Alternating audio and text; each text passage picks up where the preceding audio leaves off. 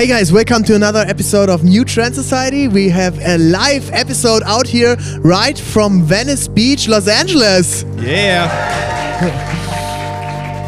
New Trend Society, der BDX-Podcast über Marketing-Trends und Content-Deep Dives mit Benjamin Diedering. Another episode in English- and I think we are gonna switch even more to English uh, podcast as our audience grows. And I'm very, very happy here to have Cole. Cole, do you remember how we met? Uh, I do. I remember we met in Venice uh, through a mutual friend. Uh, we had coffee and we kind of hit it off. You remember the friend? I do. Kenny, Kenny Mack. Yeah, right? Kenny Yeah. Mack. Yeah. So uh, Kenny Mack, he's uh, uh, a mutual friend from from Vancouver, and I visited him uh, two years ago. Um, he was with Red Bull, and I, I told him like, "Hey, I gonna I gonna move to Los Angeles soon. Um, is there anybody you can you can introduce me to?" And he said like, "Hey, I have this friend. He has this crazy hair, and he does insane cool video stuff. You have to meet him." That's so funny because I met Kenny Mack in like 2005. And so it's good to have like I've I've la- I've stayed in his mind for like that long because this was just a couple years ago. So yeah, I mean we, he's awesome. We we uh, well you met through Red Bull. I used to throw events in Vancouver, dance events. I have a history. I used to dance, uh, and so I threw like b-boy events in Vancouver, and Red Bull is like the main sponsor, and that's how I met Kenny. So. Okay, wow. So, so we want to know today everything about you, everything about your story. Uh, so, yeah, let's let's start from the beginning. You are uh, born and raised in Vancouver. Yeah, yeah. Grew up, uh, grew up in Vancouver, um, which is a fantastic place. Obviously, I'm biased, but I but I love Vancouver. Family's still up there. Uh, and then I, I guess like I started filmmaking through skateboarding. It was actually where I first had a camera in my hands. Uh, so we would skate, we would shoot like demos with each other, and I, I quickly realized I really enjoyed the creative aspect of filming. And I was like, oh, if I move the camera like this, when they do a trick like that, like what does that feel like? If I do this, if I do that, and so I really got into how people have like reactions and like visceral responses to footage through skateboarding. I learned how to shoot. I learned how to edit. Um, and then at some point, I was kind of like, oh, maybe maybe I can get jobs doing this. And I also started dancing around that time, so I started shooting a bunch of dance stuff in Vancouver. Um, and it quickly became evident to me that I was like, okay, if this is really a thing that I want to pursue, I need to move to LA to pursue it. So my skill set started in Vancouver, but my career didn't really start when I until I moved to LA But why Los Angeles? Because social media didn't exist back then. Okay. but, but literally, like I think it's different. The equation's different today, right? Like I think that if you're someone in a creative field and you live anywhere in the world now, I think you can get access to a like content and information through stuff like this, right? That can help refine your taste, refine your skills. I mean, the tutorials are endless on YouTube, um, and you really can curate not only the skill set but also the connections through social. You can meet people online from on the other side of the world that you have the same interest in, and develop a whatever friendship, relationship, whatever working thing uh, digitally now. Whereas when I was like, oh, I want to do film, it was like the only option was to move to LA. You know what I mean? Like I couldn't connect with anybody. I had to like ask, like, do you know? Do the thing? Like, do you know anybody? You know what I mean? And so I really, I, I was forced for the career path I wanted. I was forced to move to LA. So then you moved here. You had all your luggage, and uh, how did it start out? Well, my car broke down on the drive down, so that was a you great- drove down here, okay? Oh yeah, yeah, yeah. But yeah. airplanes exist back then, right? Airplanes did exist. okay, I'm not right. that old. Uh, but you know, you need a car in LA, right? So it's like I loaded up my car uh, and I drove down and like 300 miles out of LA. It just like driving, just you're like, Oh, "Hmm, shit." This doesn't. I actually had a friend fly up from LA to drive down with me, and we were like, wait a sec. So we pulled over, and then the car just wouldn't start. Took it to a gas station. He poured oil in, and then we're like waiting to see what happens, and oil's like just coming down through our feet. We're like, I think this is a problem. And then so I had to tow my car 300 miles to my apartment that I like had organized, and it sat in the back for a year. And then I just ended up selling it to a scrapyard for 250 bucks. so good start. Good start. How did you meet the first people in LA? So through the dance community, actually. So, um, yeah, I, I because I used to dance, I used to teach actually back in Vancouver, and so people would come up from LA to like teach workshops or whatever, and so I would meet them, uh, and then I definitely came out to LA like a bunch to just you know see if it was a place that I wanted to be, um, and I just met more people out here. So just kind of traveling back and forth. Uh, through some of the people that came to Vancouver that I first kind of met, and so you just kind of built built connections that way. Okay, and then you started also with some great music videos, right?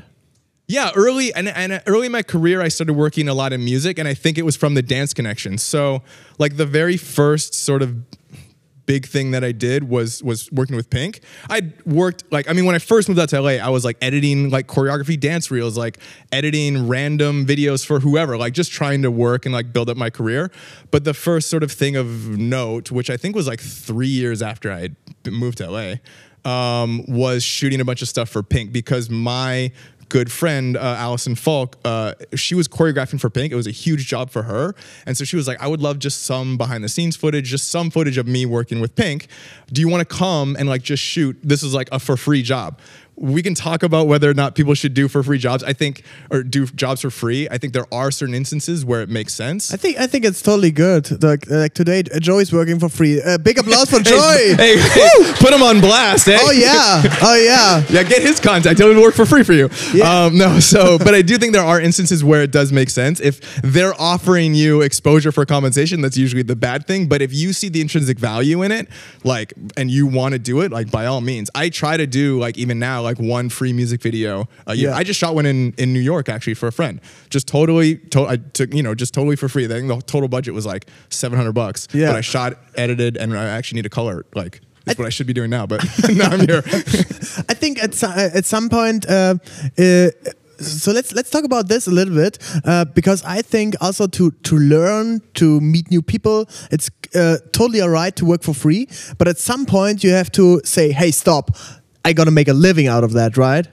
Yeah, I mean, it's it's really hard and it's hard to find the right balance, right? Because you're you're right. Like obviously this is we're all choosing these career paths where we want to earn a living doing it and you're never going to do it if you just work for free all the time, obviously. So you do just need to find the right balance. And I mean, sometimes when you start out, it's like you you you have to work for free. Like you you don't have enough of a body of work to like justify being paid for it which again is like fine but i think that like it's always a continue it's always like you're on this axis of like like either your own rate or your success or whatever and it's just this continual thing. Like even to, like i'm trying to get the best jobs that i can get today and i still think that like if i see something that has value that maybe doesn't pay what i want to pay but like there's a reason why i might want to do it i can still be interested i used to think that like when i started and like you're hustling for these jobs for like $50 $100 $200 or whatever you're like oh like when i when i get here or when i get there it's gonna be different and i'm gonna like have a different equation on like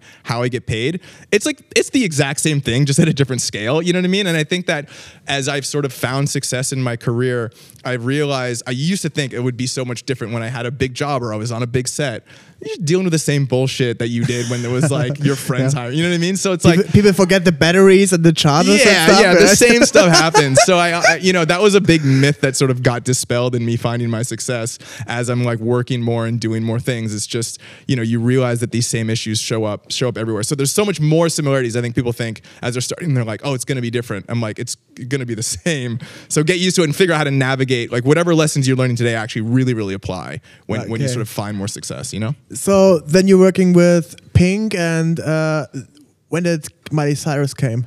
Oh, actually, Miley Cyrus is actually before Pink. Okay, how yeah, you yeah. met her? Sorry. How did you meet her? Uh, I, I met her, same kind of deal. My friends were, my friend Teresa Espinosa was choreographing for her during the Hannah Montana days.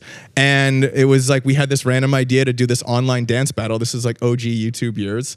Uh, and so we got together a ton of dancers and we just basically shot a dance music video starring Miley and her friend Mandy, who sort of had a YouTube channel back in the day.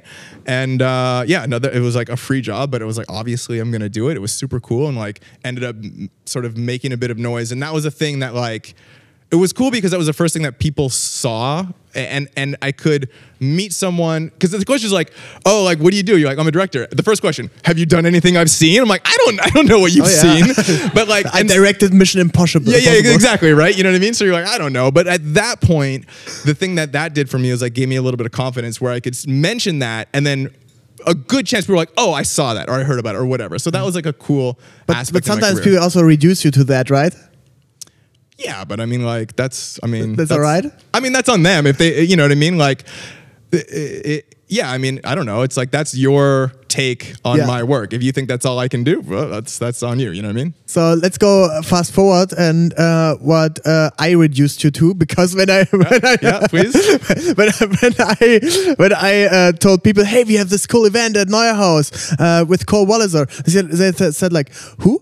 And then I showed them like ah, this guy, wow, he's the guy, wow, Yeah. that's the guy, that's the guy. Even at, Yeah. at the barbershop today, it's like, I know him, I know him, I saw him on YouTube, I Oh, saw him on Instagram, crazy. I saw him everywhere. So uh, let's talk about Glambot. Sure. Yeah, yeah, yeah. So I think that Glambot um, came later in my career, and it, so this a little background on the Glambot. It's a camera system that's used in tabletop commercials, which is like basically like food commercials and like little toys, like whatever you shoot on a tabletop. So you have like this is your tabletop. You have this camera arm that shoots these motion controlled movements on like a small space. Someone had the idea to try to shoot talent with this camera rig, and so they did a camera test, which I wasn't involved with. I think people think that I invented it, which I can see why. Like I'm the face, and there's not really anybody else that does it. So obviously people think it's mine, but I didn't invent this technique. It existed in tabletop before. Uh, so E, it's basically all an E branded thing. I work for E on the red carpets. They have an E booth, and so they did a camera test. They're like, "This is really cool. Uh, we want to do it, but we need someone to direct talent." And so we want to find someone that um, has shot beauty. And at that point, I had done Pink, Katy Perry. I'd worked in like female pop star land. I'd worked for a bunch of uh, beauty brands. Like I did commercials for CoverGirl and Revlon and Garnier and stuff. Um, and they're like, we, so we want someone that is uh, knows how to shoot beauty, knows how to work with A-listers, which I had the check from all the other uh, people that I did music videos for. And then they, they're like, we want someone that understands movement and choreography, which I had a background in. So I had worked, funny enough, with the producer at E on a Miley Cyrus thing. Can you explain what E is for? Uh, E Entertainment uh, network that covers Okay, celebrities like and like gossip. Cosmopolitan for with E or like uh, what what is it? Is it TV or Yeah, TV network. TV yeah, yeah, yeah, yeah. TV Okay, network. nice. Um, yeah, I mean, uh, yeah. So they do all the red carpet shows. I mean, they were the ones that sort of launched like the Keeping Up with the Kardashians. It was an E show to start. Okay, Uh, So basically, it's celebrity world is like E does all that stuff, right?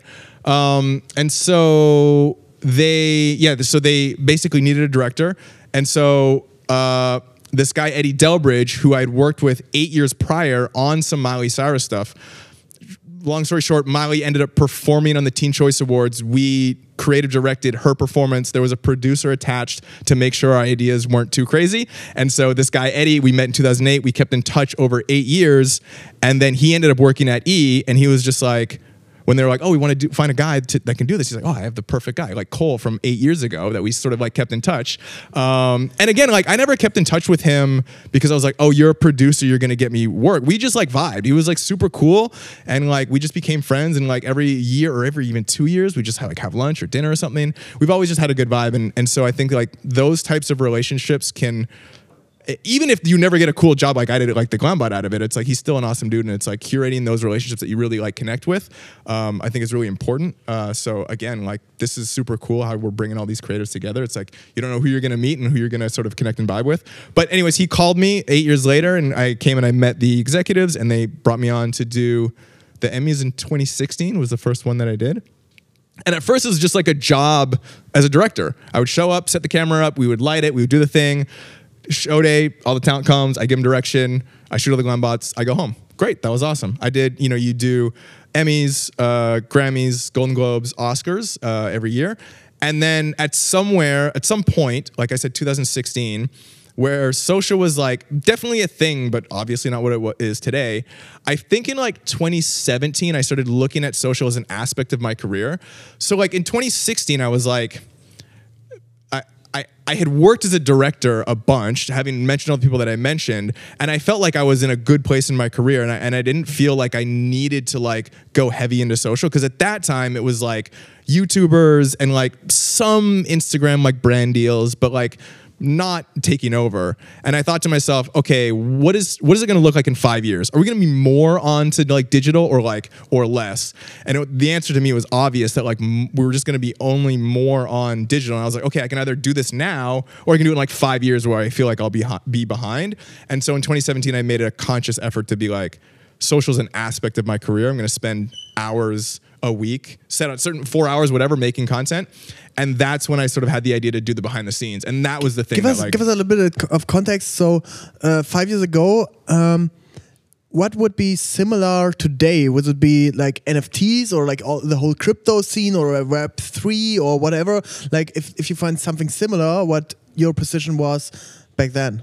I I, uh, I I am not 100 percent clear wh- what you're asking here. So um, back then you saw this opportunity, but it wasn't quite sure that it's Mm-hmm. Yeah, yeah, that it's yeah, going to yeah, be successful, right? And there are a couple of uh, opportunities out here today where we could go for, like, hey, we could go for AI or we can go for metaverse or all Sure, that sure. shit, right? Yeah, yeah, and nobody knows anything. Yeah. but um, is it a little bit of the well, same yeah, decision? I mean, I, I, I think that those are all good comparisons, though. I, I, I, I think it was way more clear, or I was sort of way more bullish on just social as an aspect of an integrated thing into our lives in 2017. Like my view on social in 2017, I, I was a lot more confident that that was going to be a thing than I am with like NFTs or Web3 or VR. because it's uh, just uh, the same medium, just transferred from TV to uh, your phone, right? I don't. Uh, yeah, but kind of. Yeah, yeah, yeah. I guess because all this other stuff is sort of like a different medium and a different way to consume content. Though I mean, you could argue that like on your phone is a different way to consume content. We, you know, people are traditionally going to movie theaters, watching these huge screens, and I think a lot of people thought mm, people would not adjust. People were like, nobody wants to watch a movie on your phone. That's stupid. Like that was a common thought. You know what I mean? But to me, I don't know. It just became. It was just clear. I, I just saw it like obvious. I I mean, obviously in hindsight, it's, it's obvious. You know what I mean? But like at the time, I just was like, we're only going to be more on on these devices. So I, I'm I'm better suited to spend time trying to develop that aspect of my career than ignoring it until I, I'm like behind the curve. You know? And then at some point it just blew up, or was it uh, like hard work at the beginning?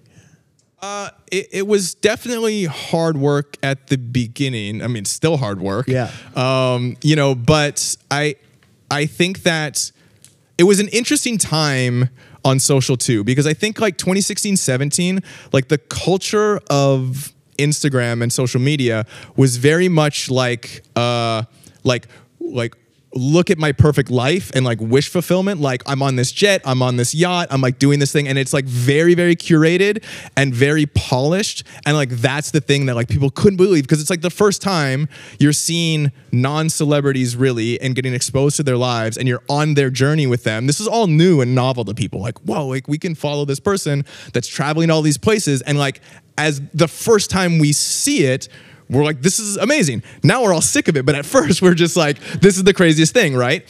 And so uh, I I don't know where the idea to show the process became.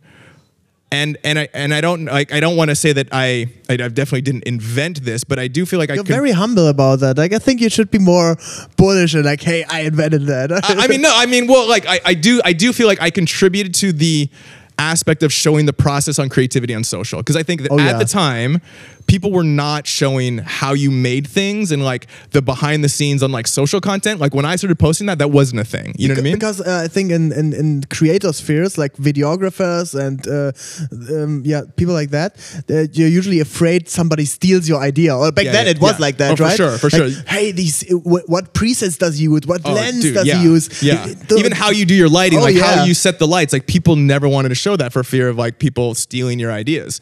But I mean, that didn't really occur to me. I always just thought that I was like, this, I just thought the before and after was cool just because it was so drastic based on the exact thing I was doing where it's Yeah. like you see it in real time, which is like one second. And then the slow mo clip is like, is like 30 seconds. And it's just such a difference. And I always just thought it's cool to see the before and the after. It, it actually happened like that idea kind of happened by accident, really. Uh, so the the story on how the first Glambot really was I was at I think it was at the 2017 Oscars, maybe it was 2018. Uh, and uh, Jackie Chan was walking the carpet. So sometimes you hear like, oh, like Brad Pitt's walking or Rihanna's walking, and you get all like, you like get all nervous. You're like, okay, I hope we can shoot them or whatever, right? So we hear that Jackie Chan's walking, and I'm like a big Jackie Chan fan, and so I'm like, okay, I hope he comes to the Glambot, and I and so I wanted to get a picture with him. So I took my phone and I gave it to my producer, and I was like, hey, if it feels comfortable, I'm gonna ask him for a photo. So I just want you to like have the phone out, camera open, like be ready, so you can just snap the photo. You don't have to like fumble with it, right? So I gave her the phone. He came. He was kind of like in a rush and was like kind of like like in know- rush hour? Yeah, a little bit. Yeah, yeah, yeah. I was kind of in a rush. So, you know, we I did the thing and it just didn't really feel right to ask him for a photo.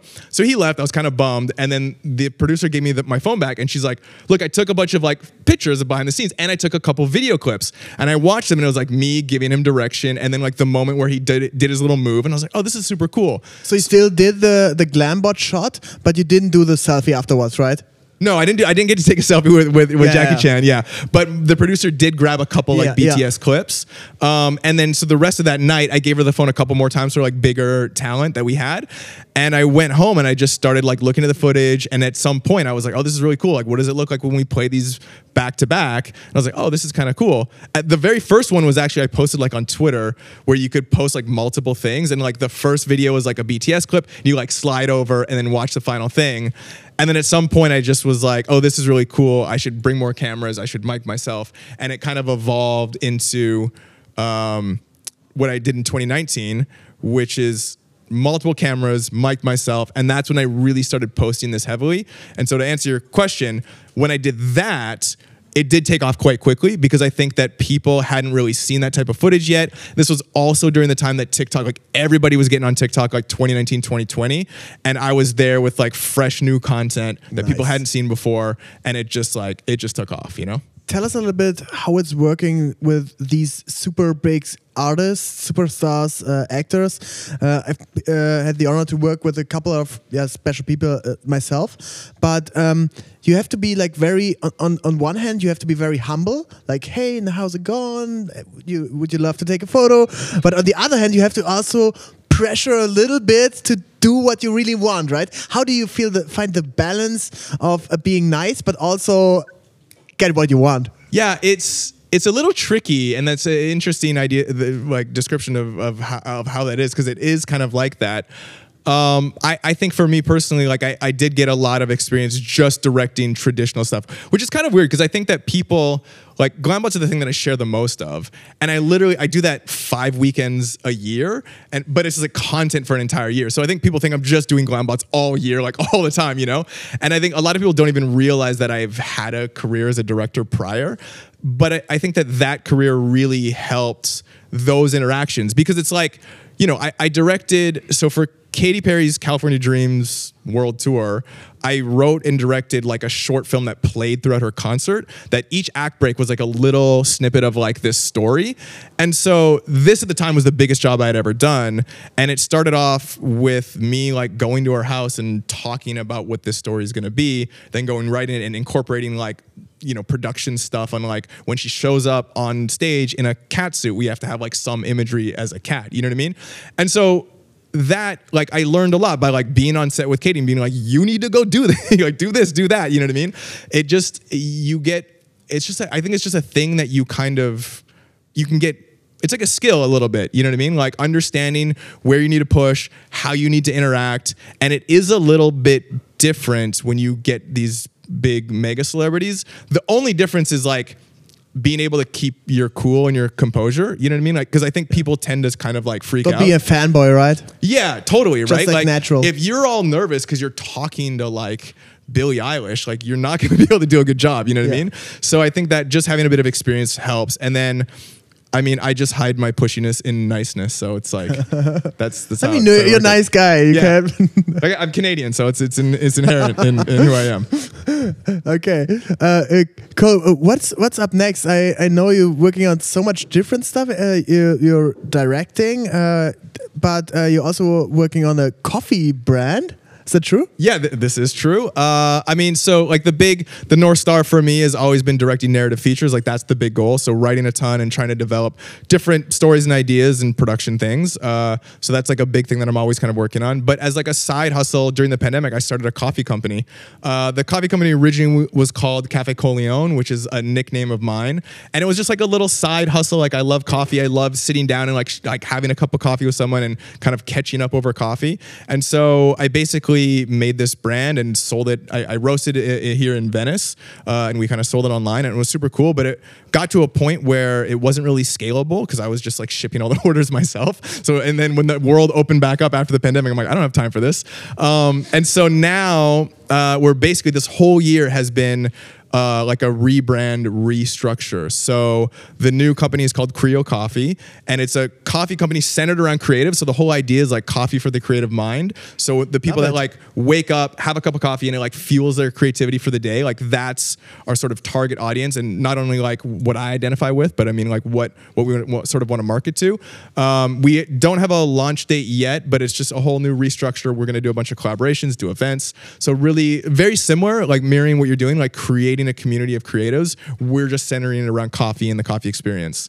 uh, So maybe we should start uh, bring out some uh, Coley coffee. Yeah, yeah. We Nice. definitely, we definitely good. should. Sorry, Starbucks. Yeah, yeah, yeah, no, definitely don't drink Starbucks. Um, so, so yeah, so so that's a big that's a big focus, and then just continuing my career in you know like like careers now with social it's like it's you're multifaceted you know what i mean it's no longer you're just like a director it's like as the the unintended benefit of sharing all of these glambot behind the scenes was that it put me on camera talking to celebrities which like obviously that's a part of it but i never that was never my intent like oh let me show you how well i can like talk to someone. My thought was always like yeah you need to hear what this person has to say and then you see their bef- before and after um, but people viewed it as like oh like i like seeing you talk to them and you give them direction. And so that opened up my career as like a host. So i've hosted i hosted a tv show on hulu called exposure uh, which is like a reality competition show for photographers which was super super cool. Um, and i've done a bunch of other hosting stuff done some acting stuff now. So now i have this on camera aspect of my career which is super cool. So trying to really like benefit both behind the camera in front of the camera beside the coffee machine everywhere That's, that's so awesome. Like I, I, I love the journey, and uh, I think uh, um, I speak also for the audience. We could go on forever, like uh, listening to your stories uh, and anecdotes. Um, but uh, we have a, a lot of more uh, coming up today. I just want to have a, a couple more questions on on community as we're uh, building with uh, New Trend Society community, and uh, we brand ourselves the home of the creatives. What would be uh, valuable for yourself to be part in a community of creators? What's important for you? Ooh, um, I mean, I think I think just just having an avenue or a venue to find like-minded individuals like that is so important. Like when i moved when i first moved to la i was just so inspired with everybody that i met. Like obviously there's creatives in vancouver and more so now obviously since like creation is such a thing. But even back when i was like trying to do stuff there was definitely people that were like into it. But when i moved to la it was like a whole other level. Like everybody comes out here to like make cool shit. And i think that it's just so important to like meet people and talk and vibe and communicate with them but as the benefit of like social having a, a way that you can talk, it, it is somewhat limited. It's very different. Um, the access is there to message someone, but to stand in front of someone or to talk face to face is just so much better. And so I just think like just having the ability to connect with other like-minded individuals is super valuable.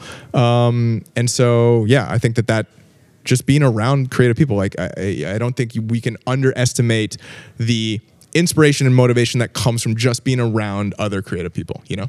Okay, all right. Thank you so much, Cole. Let's open the questions up to the audience. Uh, I'm sure there are a lot of uh, questions, and uh, yeah, my dear partner uh, Sophia will take care of the questions. Great. Um, so I have a question about mental health because I believe that sometimes we have time when we are very busy and we feel very empowered and you know you feel very happy and excited, but we also have pretty often times between jobs, you know, when you don't have any project and then mentally you struggle, right? Because you're not sure, am I good enough? What's going on? And then you kind of like wait for next project to come and give you this, you know, like kind of like sugar rush. So I want you to kind of give us an advice, you know, for our audience. What do you do to keep your mental health in a very good, like positive state of mind, you know? Yeah, I mean, I think the first thing to recognize and be aware of is that I also am not immune to this thing. This is a thing that happens, I think, to everybody that pursues a career that is has any form of instability to it.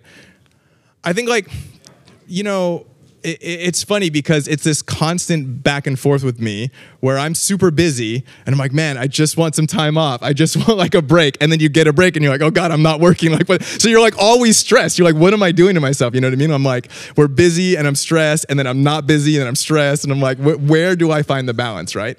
So I just think that like recognizing that this is a common thing. I, I, I think for me, like helped, you know what I mean? Because I understand that other people, and especially like looking people that like, like I like to look at like Steven Spielberg and imagine him thinking about what movie he's gonna come out with and be stressed about it. You know what I mean? And I'm like, okay, like he's probably stressing about whatever he's got going on. It's like it's okay if you stress a little bit. I, I think obviously you need to be aware of like where this becomes a problem. You know what I mean for you personally, because I think that through all seasons of life where there's ups and downs obviously there's ups and downs. yeah downs but i mean like do you have anything like practical like something in your routine like you go into a gym every day or like you're doing like meditation or something golfing. like that Yeah, gol- no, golfing infuriates me more. That, that does not help. That does not help one bit. I mean, yeah, okay. So, so one thing, one thing I try to keep in mind is thinking about, thinking about like behaviors first.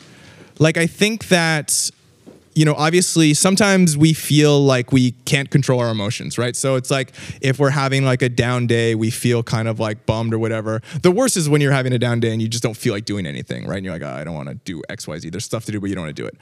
I think just recognizing that, and I think also we inherently think that like, we feel a certain way and that like motivates me to do something or that doesn't motivate me to do something but like our actions come from our feelings but to understand that I think it actually is the other way around where I think your your behaviors actually are going to more influence how you feel. So like it, it's super important to try to just get those even if you don't feel like doing something per se, but like you have a set of behaviors that you do, like you mentioned going to the gym, which is one of mine. Like I, I, I do feel like that helps just get me in the right headspace where it's like, you know, you're you're you you just get out some frustration or you feel like you're progressing in some way because you're like getting exercise and you sort of like get the endorphins.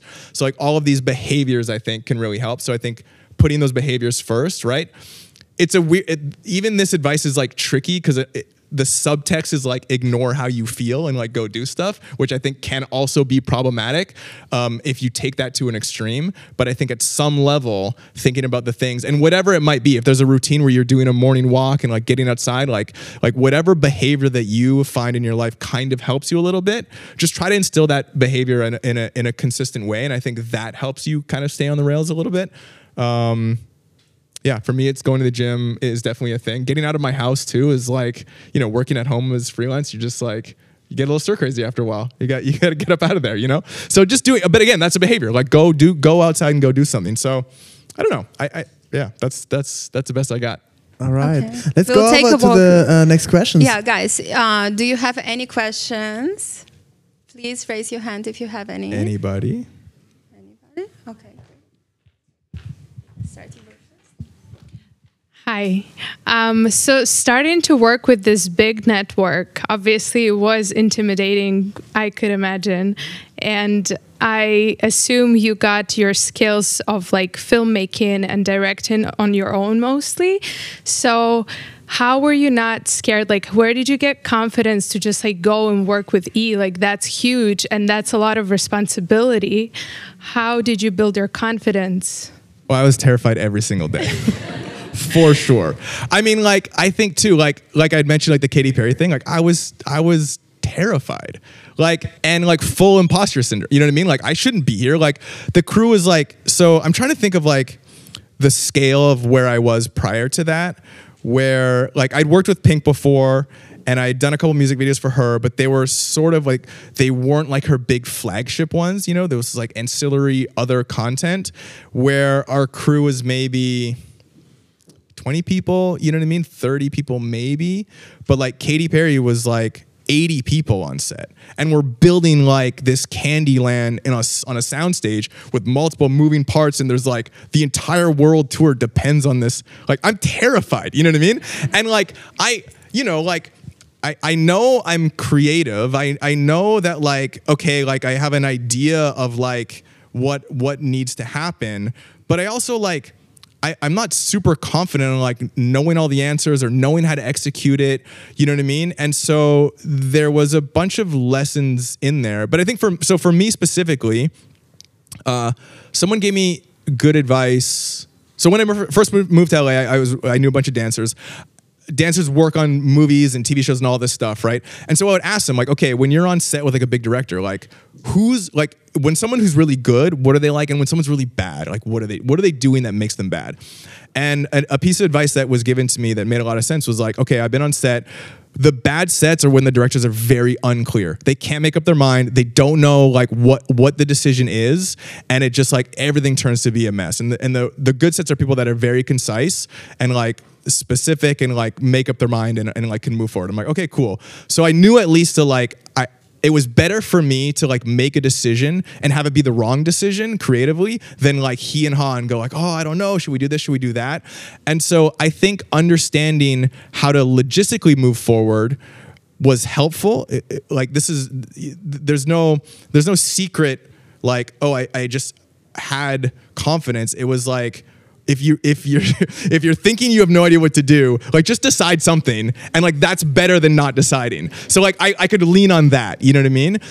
And so even with e it was like I, at that point i think that you know uh, this was four or five years after Katy Perry, and I, I was nervous in the sense that like this is new technology that I haven't really worked with, but the scale like I, I feel like the scale like i was probably more nervous for Katy than i was for e. I'm like i'm gonna shoot these especially because like e wasn't really posting stuff on social back then. I was like nobody's even gonna see these things you know what i mean? Like i'm gonna make like they're cool and like great but like you know i'm gonna shoot a hundred of them and like hopefully they're they're all good you know what i mean? So i don't know like I, I think the the other answer is it, it just is a thing that grows over time. You know what I mean? Like as I've been a director for a number of years now, and I've been in a bunch of situations where things are going great and things are absolutely just off the rails and going horribly.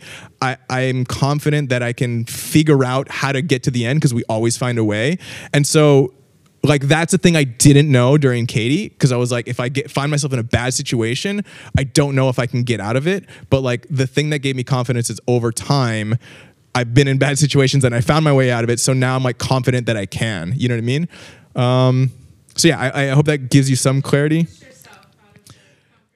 Yeah, I mean you have to, right? Like like so okay, we all have big aspirations to like do these big grand things, right?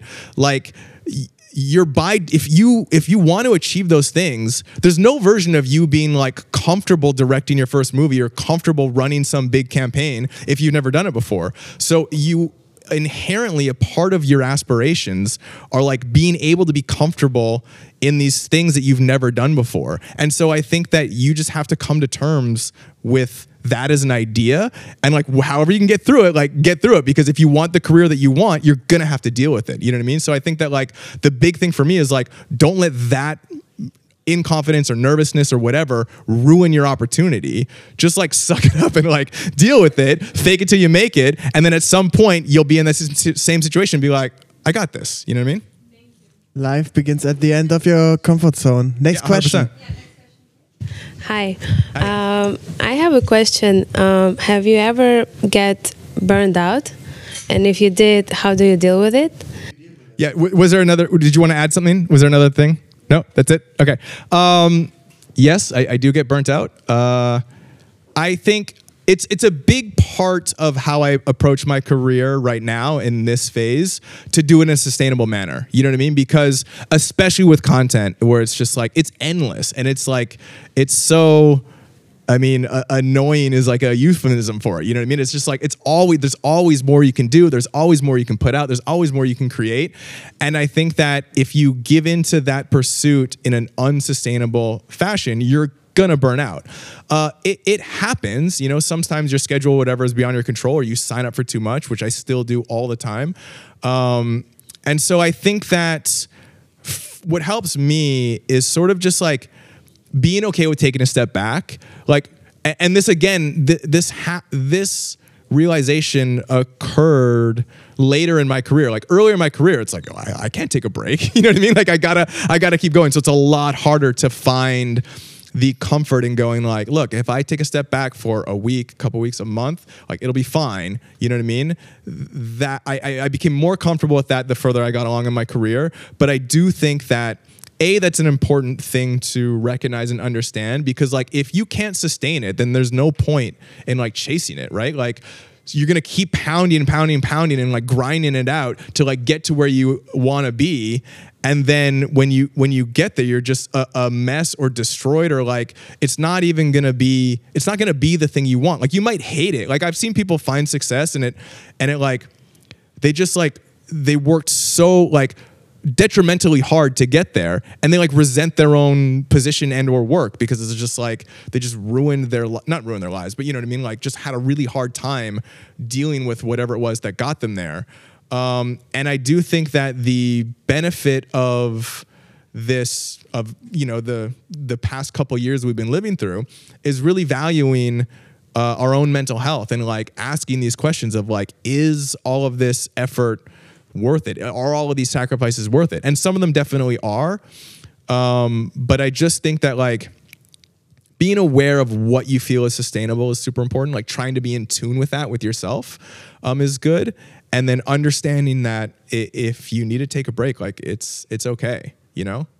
Though i will say this too i think it is it also is really important to like have moments where you do full deep dives into whatever you're pursuing and literally ignore everything else, right? You just can't do that for that long. But I think there's so much value in like complete immersion into some topic, thing, skill, whatever, um, that completely just takes over your life for, I mean, this could be a week, a month, or a couple months, but it can't be like two years. You know what I mean? But I do think that like that is a really special time when you're that motivated and you're like just full send into something. You can learn a lot and there's there's benefits to cutting out a lot of distractions. But again, it is important to find those times where you're doing that and then you're chilling more. Um, so yeah, so that's that's my take on that, I suppose. Guys, your questions are so good. They are even better than my podcast. So please, uh, please keep on going. We have uh, two more questions. Check. Okay. Hi. Um, I have a question. It's a little bit of like a nerdy technical question. When I you were love nerdy technical questions. Great. When you were speaking, it was just an, a question that popped in my mind.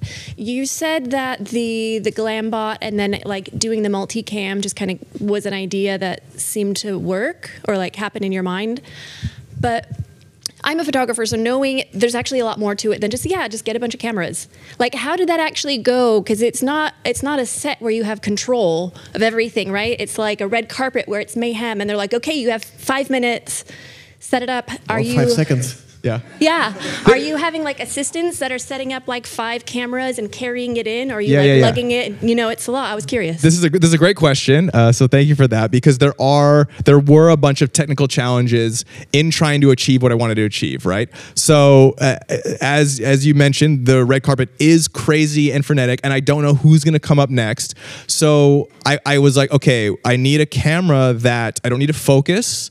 You know, that captures a wide area that can also roll for five hours straight. Like a lot of cameras have like thirty minute roll times, and you're just they overheat. Yeah, oh, yeah. Especially like 2019, it's like cameras have still been getting better and better. It's like yeah, overheating is a huge issue. So I started.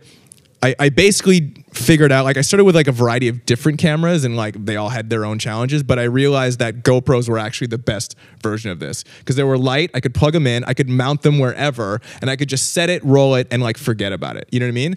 Uh, there was a bunch of technical issues, like sometimes they would overheat, sometimes they'd fall out of sync, but that I, I did a bunch of testing. I had like these little Sony kind of point and shoots that did video. I had a couple random GoPros, but then also like I had a GoPro like five and a six and like two sevens, and the color was all different. So I think in I think in 2020 I like was like doing it a bunch. I was like, okay, I'm gonna buy like three. I think I bought like GoPro nines or something like that, like three all the same. I bought all the mounts and I had my little kit and I have like this backpack where like my Glambot kit lives and I just basically grab it, have all the memory cards that can store five hours of footage, um, and I and we just I show up on set. I I wish I could have an assistant, but they're so strict with personnel on the carpet it's impossible. So it's like, and it, and there was actually a couple red carpets like early where I was like, like I'm still there, like setting up, directing this thing, which is in its own thing, like a full time job for that weekend. There was, I remember there was one where I was like super stressed because like something something wasn't going right, and I was like gonna, I, I had to, I didn't have my full kit yet, so I like had to get the cameras all ready, and I, re- I really didn't want to do it, and I just was like, like forget it, like I'm just gonna go, and I think I like. I think I like got to the door And I was like, no. it's like you committed to like spending time on content, making this a thing, like stop, go back, get it. And I think this was like the year that I first did Lady Gaga's, I think maybe. And it was like that was a huge video. And I was like, thank God I stopped myself from not doing what I said I would do. You know what I mean? So yeah, that, that yeah, there was definitely some technical challenges. Um, and it was just like testing different cameras to figure it out. But I, I settled on GoPros, which have been great. Nice. One more question. Um, so as like a film director and the stuff you do for film, I'm sure you've worked with like a couple handful of actors that you really enjoy working with. What are they doing that kind of separates them from the ones that you don't enjoy working with? That makes sense. Oh, that's a that's a great question. Um, I mean, the question is, well, who don't I enjoy working with? I I think, yeah, this is a good question. It, it, it's it's the it's the je ne sais quoi about an actor that has like some, not even like star thing, but there's just like a vibe, and I think that like, you know, it, it it's the same way. I'm, I'm, I'm going to try to figure out how I can explain this differently than like when you meet someone, you just connect with them, you vibe. Yeah, it just clicks, right? So, like, it's a bit of that, but I'm just trying to think of like, what else is it in that dynamic? Here's, a, I, I think, a little bit of what I've noticed is often you're doing takes you have notes every single take of like whatever right? I've had actors where like they'll do the note before i tell them. So like we're on the same page right? So it's like we do a we do a thing we do a take and it's like i'm like okay it could be a little bit more more aggressive or whatever, right? I'm like, okay, like let's just do another one. I don't give them the note yet because like we're in a flow. And then the next thing is like li- they push a little bit more. I'm like, oh, that's exactly what I, I didn't have to say anything. You know what I mean? So like you get you just kind of like find these people that are your sensibilities are the same creatively, and I think that I, I do think like like acting is such. Uh, a good actor is really honed into their craft and really like there's so much more technical stuff an actor can and should do in their craft that I think that a lot of people don't talk or think about. Just like because acting the conversation is so about like being in the moment giving an authentic performance and like like just serving the character in a true way which all is necessary. But like in my mind as a good professional working actor that's baseline. Like if you don't have that like you're not an actor at all right? So so above that there's stuff with like where your eye line is where you're hitting your mark how you're how you're varying your takes. So for me as someone that started as an editor watching footage and like the actor doing literally the exact same thing every take you're just like you just should have just done it once because it's like there's nothing different in, in any of this. Um, someone that like gives you different moments and things and understands what it's going to be like for the people putting the film together all the way through like these are the little things that a i notice and appreciate and i think that are just sort of maybe it's like the technical aspects of being an actor that i think that when when i see it in someone i really like it because i know it's it's it's making my job easier but everybody else down the line in production is going to really benefit from their awareness of that. So i think that's another thing that that helps Thanks, I appreciate you. Thank you so much, Cole, for the great podcast. So the podcast coming to an end. Um, uh, thank you everybody for listening. So uh, thank you for everybody, uh, yeah, being uh, being out here in, in Venice at NeueHouse, and uh, for everybody who tuned in online. Uh, looking forward for the next events. The next event is coming. Um, we are already talking to Kate, which who was on earlier here. Maybe doing another one. I just had a, a meeting with. Can I say? Yeah, with uh, with Venice Run Club. Maybe we we will put them up for a podcast. Uh, and uh, there's a lot of stuff to come out at the Transite podcast. Uh, Cole, thank you so much for your time, and uh, let's have a great night out here. Yeah, thank you for having me. Thank you guys for coming, and uh, we'll see you soon. Das war The New Trend Society, produziert von BDX Media.